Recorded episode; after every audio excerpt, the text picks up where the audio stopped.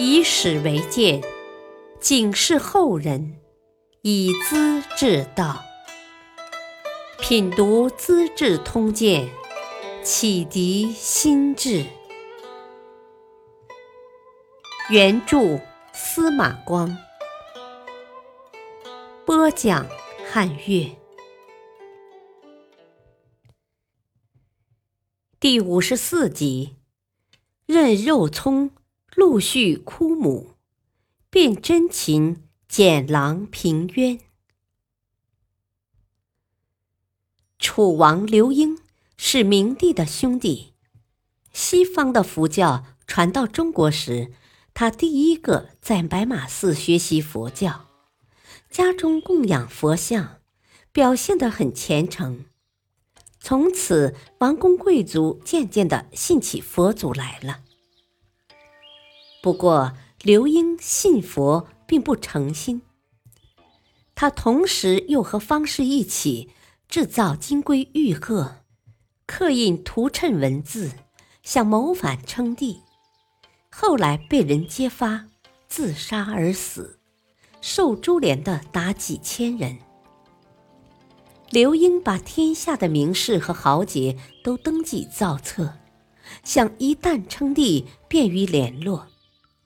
其中有吴郡太守尹兴的名字。明帝把尹太守和属员五百多人一起抓进监狱，日夜拷打，死去亦多半。有位官吏陆续受尽酷刑，绝不承认有罪。他母亲从东吴赶到洛阳，亲手做饭菜送到监狱。陆续是条硬汉子，在惨毒的五行面前脸色不变。当看到母亲送来的饭菜时，怎么也吞咽不下，只是泪水满面，伤心痛哭。玉丽觉得奇怪，问他原因。他说：“母亲来了，我却见不到，能不伤心吗？”玉丽问他。你怎么会知道是母亲来了？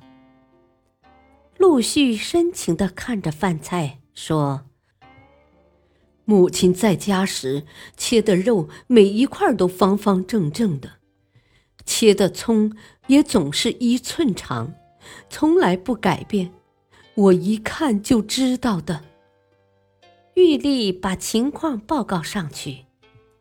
明帝是个很讲孝道的人。动了恻隐之心，立刻下令赦免陆续等人的死罪，改判终身监禁。另两个官吏严忠和王平受不起毒刑，乱招供，搞假坦白，想争取从宽处理，还扯上了四位侯爵：耿介、臧信、邓礼、刘建。四人不服。在受审时说从未和什么严中、王平见过面，明帝大怒，追得更紧了。审查官员认为越过火越好，凡是攀扯到的拴在一起，不让辩解，都定成死罪。侍御史简郎知道这是冤案，十分同情，想了个办法。他把严忠和王平提出监狱，详细的审问，请他俩把四位侯爵的容貌、声音说清楚。两人不知所措，回答的牛头不对马嘴，可见是假的。简郎立刻报告明帝，认为像四位侯爵这样的事恐怕很多。明帝半信半疑，问道。既然是假的，严忠为何要揭发？简郎说：“他们明白这是大逆不道的罪，只有装的主动，多检举同伙，才可能求得朝廷的宽容啊。”明帝又问：“事情果真如此，你为何不早报告呢？”简郎说：“我想多等些日子。”看别处有人揭发没有，都没有了，才能结案。再说，我一直对案情就有怀疑呢。明帝又冒火了：“你一面处理，一面又怀疑，脚踏两只船，是对天子不忠。”叫侍卫拖下去打。简郎回头叫道：“让我说明白了再死。”明帝的思路还没转过来。你交来的报告是谁执笔？我自己写的。那么你何以不跟太尉、司徒、司空他们商量呢？简郎沉静地说：“我明知会被杀头，何须牵连别人呢？”为什么会杀头？明帝很奇怪。简郎非常严肃：“我主持案子一年多，罪案没有澄清。”反而替犯人伸冤，难道不该杀吗？陛下并不了解那些办案的官员，他们觉得这是叛逆大罪，非常严重，怕受牵累，只有抓得多、扯得广，皇帝才高兴，自己就不担干系了。错了不要紧，天子负责嘛。大臣们怎样？心里明白。口里不说，多一事不如少一事，扯不到自己头上亦是万幸。谁敢触弄陛下去找死呢？这样一来，陛下只有错到底了。明帝听罢这番话，很受震动，立刻放掉简郎，亲自到洛阳监狱清理囚犯，很快放出一千多人。老天爷也配合得蛮巧，当天落一场大雨，解除了好久的旱象。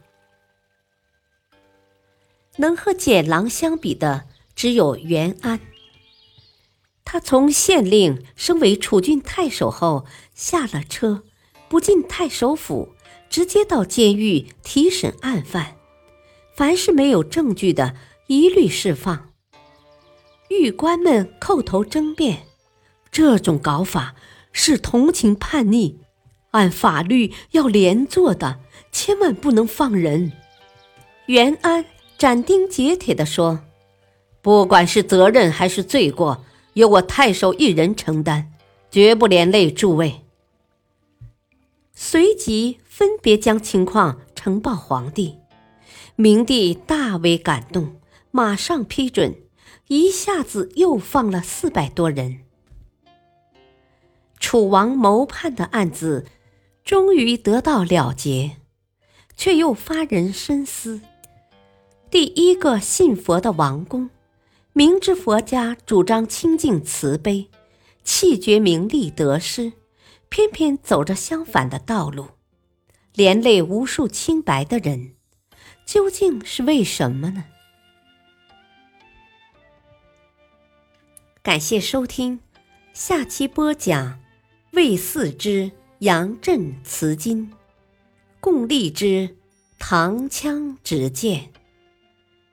敬请收听，再会。